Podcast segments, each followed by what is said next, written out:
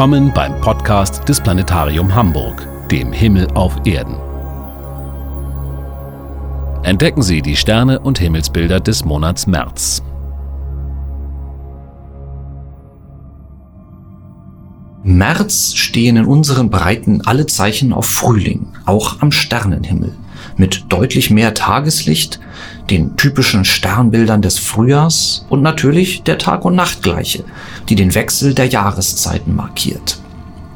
Zu Beginn des Monats sind noch die Nächte länger als die Tage. Die Sonne geht am 1. März noch um 18 Uhr unter. Zum Monatsende dagegen hat sich dies umgekehrt. Nun dominieren die Tage über die Nächte. Bis zum 31. März wird sich der Sonnenuntergang gegenüber Monatsbeginn um fast zwei Stunden verspäten. Die Sonne geht dann erst um 18.50 Uhr Sommerzeit unter. Der Moment dieser Übergabe des himmlischen Zepters von der Herrschaft der Nächte zur Vormacht der Tage ist die Tag- und Nachtgleiche am 20. März.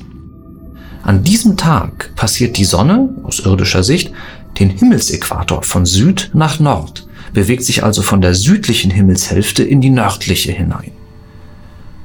Auf die Erde projiziert bedeutet dies, dass die Sonne ihren höchsten Stand im Zenit nun nicht mehr auf südlichen Breitengraden einnimmt, sondern nördlich des Erdäquators. Im Moment der Tag- und Nachtgleiche steht die Sonne senkrecht über dem Äquator am Himmel und der sogenannte subsolare Punkt jener ständig wechselnde Punkt auf der Erde, über dem die Sonne genau senkrecht im Zenit scheint, passiert den Erdäquator von der Südhalbkugel auf die Nordhalbkugel. Diese Änderung kann man im März deutlich spüren, denn in keinem anderen Monat nehmen die hellen Stunden so rasant zu. Im Januar war es nur etwa eine Minute pro Tag, um die sich die Sonnenuntergänge Tag für Tag verschoben. Jetzt im März dagegen hat der Jahreslauf Fahrt aufgenommen. Fast doppelt so schnell wie im Januar ändern sich nun die Tageslängen. Der Frühling naht schnellen Schrittes. Nicht nur die längeren Tage bringen uns nun immer mehr Licht, auch der schönste Himmelsanblick des Monats ist eine Art Lichtblick. Die zwei hellsten Planeten, Venus und Jupiter, kommen einander so nah wie nur selten. Schon im Februar war die Venus als hellstrahlender Abendstern dem Jupiter immer näher gerückt. Nun, direkt zu Beginn des neuen Monats, überholt die schnellere Venus den langsameren Jupiter. Dabei ergibt sich ein faszinierender Anblick. Direkt nach Sonnenuntergang in der noch hellen Dämmerung sieht man am 1. und am 2. März zwei strahlende Lichtpunkte direkt beieinander in westlicher Richtung am Himmel leuchten. Nur etwa ein halbes Grad trennt die beiden Planeten dann voneinander. Nicht mehr als die halbe Breite eines Fingers an der ausgestreckten Hand. Am 1. März steht die hellere Venus ein halbes Grad rechts des schwächer leuchtenden Jupiter. Am Abend des 2. März ist sie bereits an Jupiter vorbeigezogen und findet sich nun ein halbes Grad oberhalb ihres planetaren Bruders. An beiden Abenden ein herausragender Anblick, nur selten erlebt man eine so nahe Begegnung der beiden hellsten Planeten. Dabei handelt es sich um ein ungleiches Paar. Jupiter ist der eigentlich größere der beiden Planeten, zwölfmal größer als die Venus. Gleichzeitig ist er aber auch fünfmal ferner der Erde und erscheint daher weniger hell als die eigentlich kleinere Venus. Hinzu kommt, dass beide Planeten in dichte Wolken gehüllt sind, von denen die der Venus aber strahlend weiß leuchten, während die des Jupiter einen dunkleren Farbton haben. So kommt es, dass Jupiter, der König der Planeten, in seiner Strahlkraft übertroffen wird von der Venus, der Göttin der Liebe in der römischen Götterwelt. Die Venus entfernt sich in den darauffolgenden Tagen immer weiter von Jupiter, jedoch erscheinen die beiden auch nach dieser engsten Begegnung noch für viele Abende als eindrucksvolles Paar. Erst in der zweiten Monatshälfte sinkt der Jupiter dann so tief an den abendlichen Horizont, dass er immer schwerer aufzufinden ist und ab dem 25. März gar nicht mehr in Erscheinung tritt. Kurz zuvor, am 23. März, kommt es jedoch noch zu einem weiteren, besonders eindrucksvollen Himmelsanblick, wenn nämlich die schmale Sichel des neuen Mondes genau zwischen Jupiter und Venus steht. Um diesen Anblick zu genießen, benötigt man jedoch eine freie Sicht zum Westhorizont, denn sobald es dunkel genug ist, um den Jupiter deutlich zu sehen, etwa 19.20 Uhr an diesem Tag, ist er bereits kurz vor seinem Untergang und steht nur noch etwa eine Handbreit über dem Horizont. Zu genau diesem Zeitpunkt aber, 19.20 Uhr am 23. März, wird der malerische Anblick von Jupiter, Mond, Sichel und Venus noch bereichert durch die Raumstation ISS. Wie ein strahlender Stern, ähnlich hell wie die Venus, zieht sie im Laufe weniger Minuten über den Himmel. Um 19.17 Uhr taucht die ISS tief am Westhorizont auf, etwa etwas links von Jupiter und Venus. Sie steigt dann hoch empor Richtung Süden, um nach nur acht Minuten am östlichen Horizont wieder unterzugehen. Zu einem ähnlichen Schauspiel kommt es zur selben Zeit noch einmal am Abend des 25. März, dann jedoch bereits ohne den Jupiter, der nun kaum noch aufzufinden ist. Nur mit Hilfe eines Fernglases kann Jupiter noch bis Monatsende tief am Westhorizont in der hellen Dämmerung gefunden werden. Dabei kommt es am 28. März zu einer Begegnung des Jupiter mit dem kleinen Planeten Merkur. Für das freisichtige Auge ohne Hilfsmittel bleibt diese Begegnung unsichtbar. Wer jedoch mit einem Fernglas ausgerüstet und mit etwas sportlichem Ehrgeiz auf die Suche geht, kann den Merkur gegen 19 Uhr tief im Westen finden. Neben dem Jupiter, etwa eineinhalb Grad oberhalb des Jupiter, ist er dann zu sehen. Merkur ist tatsächlich von allen Planeten am schwierigsten zu entdecken, denn er steht niemals am dunklen Nachthimmel und kann nur in der Dämmerung gesehen werden. Nur an wenigen Tagen im Jahr findet man ihn ohne Hilfsmittel. Und gerade in diesem Jahr 2023 macht Merkur sich besonders rar. Lediglich im April wird es eine kurze Gelegenheit geben, den Merkur am Abendhimmel zu entdecken. Wer sich nicht in dieser Weise gleichsam als Astrosportler auf die schwierige Suche nach dem Merkur begeben möchte, kann jedoch am Abend des 28. März noch einen anderen, viel einfacher zu genießenden Anblick erleben. Etwas später nämlich, gegen 21 Uhr, ergibt sich der beste Blick dieses Monats auf den vierten Planeten, den man jetzt im März sieht, den Mars. Unser roter Nachbarplanet ist zwar bereits den ganzen Monat hindurch, jeden Abend als rötlicher Stern hoch im Süden sichtbar. Er leuchtet jedoch nicht mehr so hell wie zuvor im Winter und fällt daher nun immer weniger ins Auge. Jedoch hilft uns am 28. März der Mond.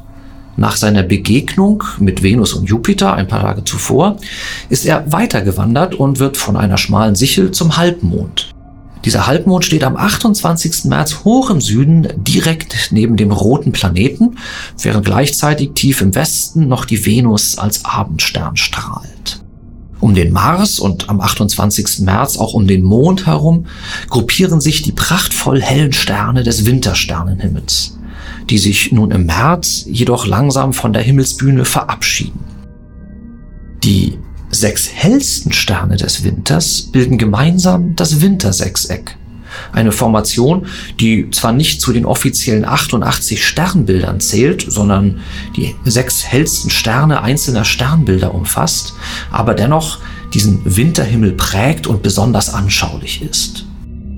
Rechts neben dem Mars leuchtet der ähnlich rötliche Aldebaran, der hellste Stern des Sternbilds Stier. Er bildet die rechte Ecke dieses Sechsecks. Oberhalb von Aldebaran und von Mars, fast im Zenit, strahlt Capella im Sternbild Fuhrmann als die obere Spitze des Sechsecks.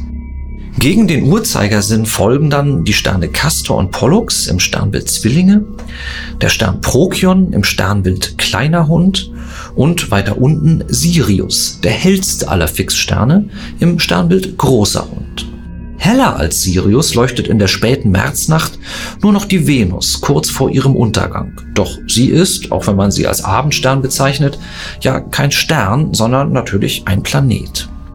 Den Abschluss des Wintersechsecks Neben Sirius bildet rechts daneben der Stern Rigel im Sternbild Orion, dem vielleicht schönsten aller Sternbilder, das man Anfang März zusammen mit dem Wintersechseck noch bis Mitternacht und Ende März dagegen nur noch bis etwa 10 Uhr Sommerzeit für nur noch etwa eine Stunde nach Sonnenuntergang sieht.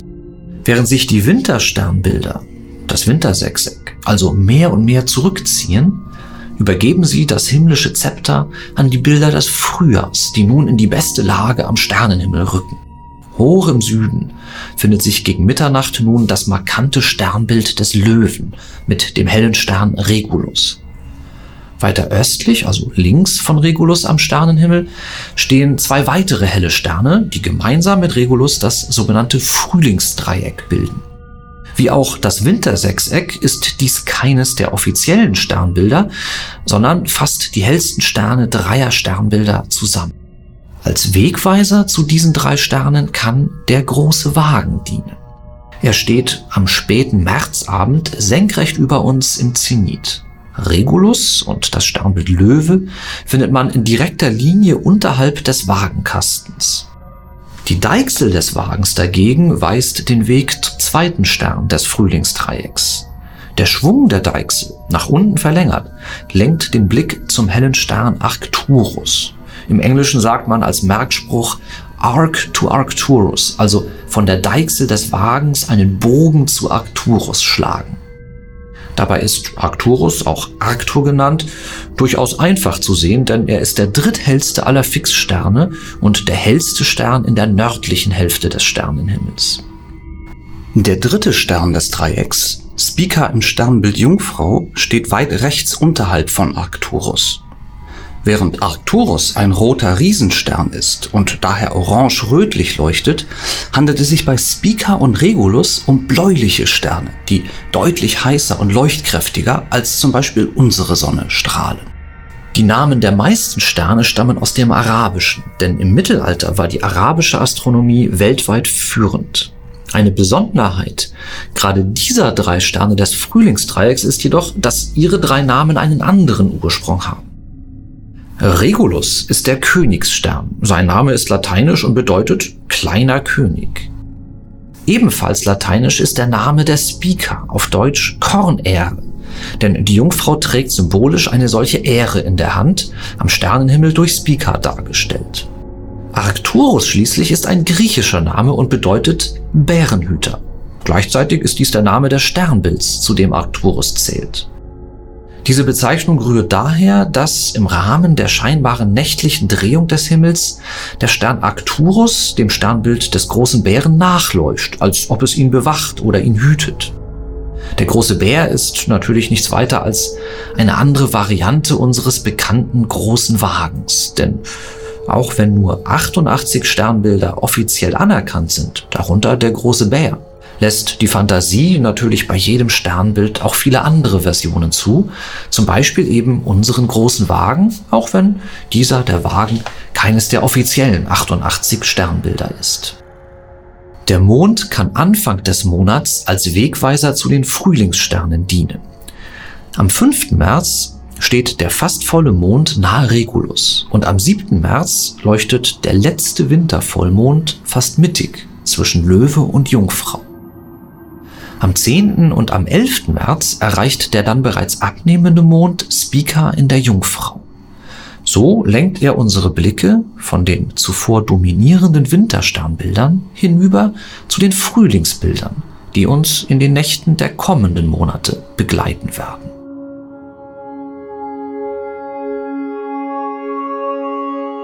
Dies war der Sternenpodcast aus dem Planetarium Hamburg für die Nächte des März 2023. Klare Sicht wünscht Ihnen Ihr Björn Voss.